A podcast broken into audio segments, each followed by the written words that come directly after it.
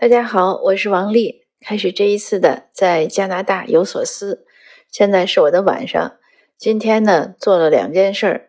上午呢，去列治文，我们又有一场关于警察法案立法修订的讨论。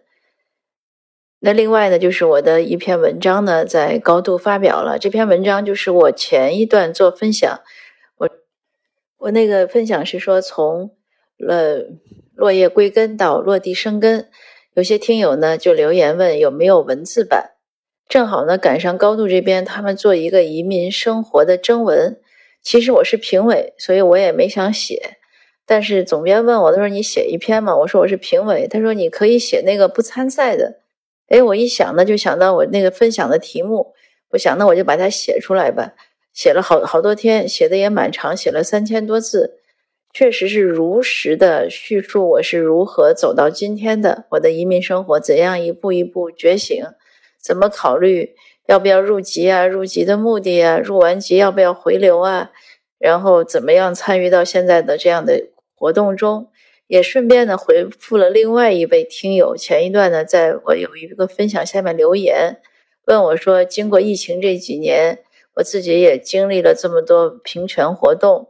那我对加拿大的生活怎么看？是不是仍然觉得有信心？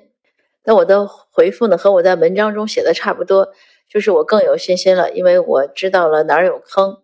之前呢，觉得加拿大呢是遍地繁花，现在发现也是满地是坑。但是你知道哪儿有坑，你可以避坑，而且呢，也知道发生一些问题你怎么处理，因为在哪儿生活都不可能一帆风顺。那另外呢，就是我也认识到你要怎么样的尽义务，呃，怎么样的履行你的职责，然后才可以怎么样享受你的生活。总之呢，今天这篇文章呢，终于写完也发出来了。那我也在我的读者群里转。如果您还没有加入我的读者群呢，也欢迎加我的微信“心一酱”，我把那个微信号写在下面，大家可以看到。那我今天做分享呢，是想分享我另外一件。家里的纪念品也是我想和大家说的加拿大的一个文化方面，或者说它一个社会习俗方面的特点。呃，这个纪念品呢，我刚才还特意去拍了个照，看起来呢确实很粗陋。它是一个草编的一朵玫瑰，这个怎么来的呢？应该是二零二二年的六月份，我们有组织一个活动，就是去寻找华人在加拿大的首登点。这个根据移民史的记载呢，根据历史记载呢，华人呢，呃，在更早以前，就是在淘金修铁路之前呢，就有几十位华工呢，从澳门被一位英国的船长带到维多利亚岛旁边的一个小岛上，他们在那儿修帆船，修好之后呢，可能这个船长就没有把他们送回去，他们应该是和当地的原住民就通婚了，因为没有记录说他们送回去。然后在那一片呢，那个船长是很有名的，他发现了很多地方，就是为英国占了不少殖民地。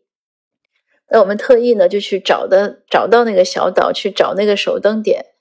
去那个小岛呢很不容易，要坐轮渡呢先到维多利亚岛，然后差不多要纵穿还是横穿过那个岛，从另外一边一个很偏僻的地方要住一晚上，第二天呢要赶一个渡轮，那个小渡轮很小。而且也不是每天开，大概是要算日子怎么开。导游呢把这些线路都找好了，也联系好了，也订好了票，所以我们大概十几个人吧，就花了三天的时间做了这个上岛之游。那就是在那个轮渡上，应该是我记得是回来，就是离开那个小岛回来的轮渡上，我就看到一个原住民，因为那个小岛上还有几位原住民。呃，但当时政府让他们签呢是没有条件的，让他们必须签签。但还有几位呢，就是坚持没有签。他们剩下的人呢，就迁到一个另外一个岛上。所以这两个岛之间的原住民，他们之间也有往来。但是原住民坐船呢，好像是不用买票的。我就看到一个原住民呢，他拿了很多很多草，他上去呢就没停过，他就坐在那个轮渡上，用草编一些呃一些东西吧，一些小玩意儿。我看到有像玫瑰啊，还有什么？呃，下船前我就想，我我其实当时一个很简单的想法，我就是想，哎，给这个哦这一次行程留一个纪念。另外呢，我也是看到他很辛苦，我也看到没有人买，我想他这编了怎么办呢？我也有一种就是鼓励手工艺者的这作品的这样的想法。呃，这个有时候不贵的情况下呢，我经常愿意鼓励一下。比如说在维多利亚街上，我也买过一个人画的画其实那个画我也不是多喜欢，他就卖十块钱。可是我看他坐那儿一直在画，也没有人买。我想反正十块钱，那我就支持他一下。所以有的时候是这样的一种心情。那看到这个原住民在编这个玫瑰呢，我也是差不多类似的心情。我就问他多少钱，他说二十。那我觉得也不错，我就买了。买了呢，他就给我讲，他说这个名字呢叫沙漠玫瑰。呃，你把它放在家里，什么都不用管，过几天它就越来越干，然后就可以了。这个当然讲了跟没讲一样，就是你肯定是这样一个流程。但是他讲的很正很郑重，让我觉得这个东西呢，好像确实这是一个像一个很秘密的一个存放方法一样。呃，那我就把它拿上装包里了。他说这个就不怕压，但是你也不要使劲压它，放包里就可以。那快下船的时候，我就在轮渡外面那个甲板上，在那儿看风景。旁边呢站了一位老先生，他就跟我聊起来。他说他就是原住民，他就给我指他原来在哪儿。他原来在一个木材厂，就是上班了几十年，现在退休了。在那之前呢，他也是去过寄宿学校。他说寄宿学校呢确实是很悲惨，但是呢他幸存下来了。呃，然后这样就讲一些经历。那我当然也表示我的这个同情和对他们的支持。本来我们这样讲的时候，我觉得他已经很友好了，呃，面带微笑，他也很感谢我的支持。然后说完一会儿呢，他可能突然看到我包里大概露出来那个沙漠玫瑰，他说：“哎，他说你买了这个？”我说：“对。”我就拿出来给他看，我说：“在这个船上，呃，我看到一位先生在编这个，我就买了。”他看到这个沙漠玫瑰之后，没想到他的表情变得就是更加的亲切。那跟他刚才那种表情比呢？那刚才完全是客套，他就主动的大大的给了我一个拥抱，他非常感动，他说谢谢你，搞得我就有点就是莫名其妙或者受宠若惊，我不知道他为什么就是这么客气的谢谢我。他说所有的人就很多人都说支持我们，但是真正花钱肯买这样一个手工艺品，他说这才显示出来你真正的一种支持。他说：“我非常 appreciate 有有，就是你的真正的发自内心的支持。”他说的呢，我当时就懂了。虽然二十块钱很少，我也就买了这么一个小工艺品。而且我买的时候呢，初初心呢，还不是说对原住民文化的支持，我是初心是我自己要买个纪念品呀，呃，我要支持手工艺手工艺者这样的一种想法。但是在他看来呢，我是一个真正说到了也做到了的，所以他很感动。那当然，这个事情呢就很快过去了。但这个事情呢，后来呢，让我反思到了一个文化现象。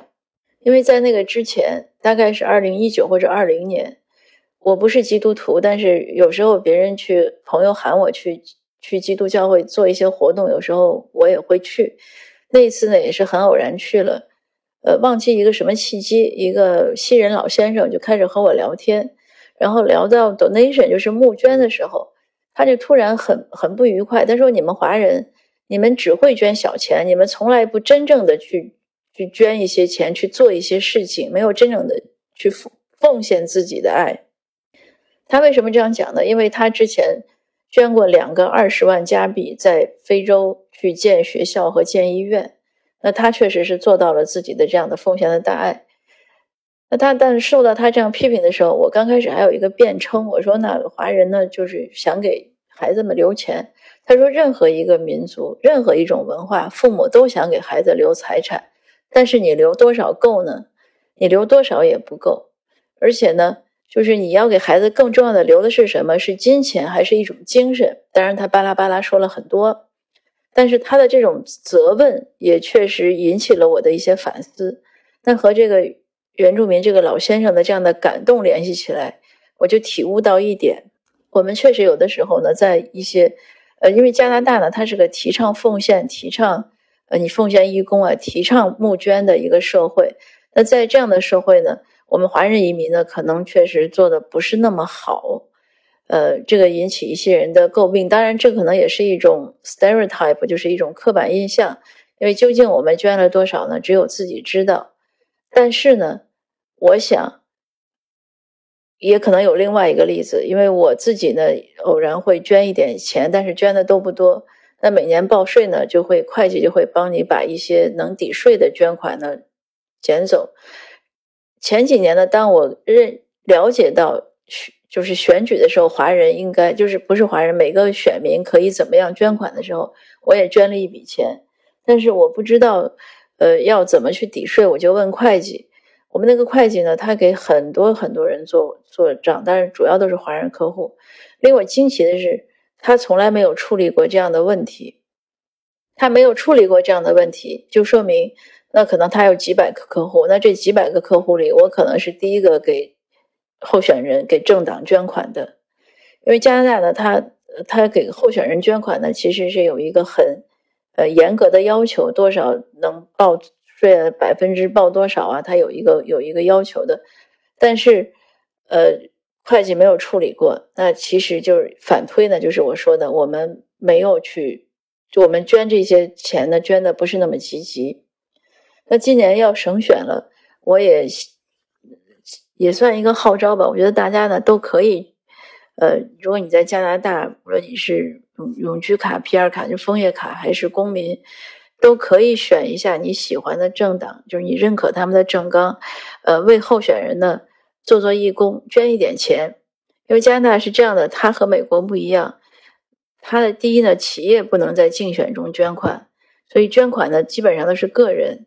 那候选人呢，他自己无论有多少钱呢，他也不能无限制的捐，因为选选举呢，他在各级选举中呢，他有一个经费限制。当然你。你捐的款多了，超过那个经费呢，他就会回到他的党部，作为他们其他的一些活动的经费啊，后下一届的候选的经费，就是会帮助你的那个党成长。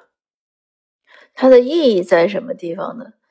我想它一个很重要的意义就是真正展现我们的一种支持，无论做义工还是捐款或者两个都做，真正的真枪实弹的展现一下支持。而不是说靠嘴上说，你像我这些年做社区工作，我们做反歧视啊，做投票促进，我们注册 NPO 组织做活动，也是很缺钱的。但我遇到很多人呢，当然有的人很多人有很多呃社区成员十块呀、二十块呀的，还有捐更多的，比如一百呀、两百，他能捐款。但有一些人呢，我遇到的更多的人呢，就是口头支持，他说：“哎，我支持你。”嗯，我还挺听过一个更奇葩的一个说法，他说：“我支持你。”我说：“那您想怎么支持？”他说：“我觉得我既不用捐钱，我也不用出去出力，我就是给你点建议就好了。”那当时我也比较刚，我直接就回给他，我说：“我最不需要的就是您这样的一种建议，为什么呢？因为你没有任何实操精神，你完全是纸上谈兵，那你既浪费我的时间，也浪费你的精力。”我们来到这个新的国家，我们要了解，呃，接纳他的一些习俗，包括一些奉献。这个呢是个很美好的一个一个习惯，一个文化习惯。因为这个社会就是人人为我，我为人人。你奉献义工，你捐款，这些事情呢，终归会回到我们自己身上。因为你在帮助很多呃社团呀，帮助一些政党呀，帮助一些你赞同的一些事情，帮助他们在成长。那他当然，他成长的越好，也越有，也能满足你的愿望嘛。所以，他终归还是会回到我们身上。最后就是一句话：我们都要积极参与，嗯，来展现我们的无论智慧啊、能力啊，啊，还是我们的实力。我们应该在奉献中来慢，就是我我自己的感觉，像一株树的成长。那奉献呢，或者尽义务呢？会让我们的根须扎得更深，那我们上面的枝叶呢，才能长得更繁茂，就是我们在加拿大的生活呢，才会更美好。呃，谢谢您的收听，我们下次见，也祝您的移民生活越来越好。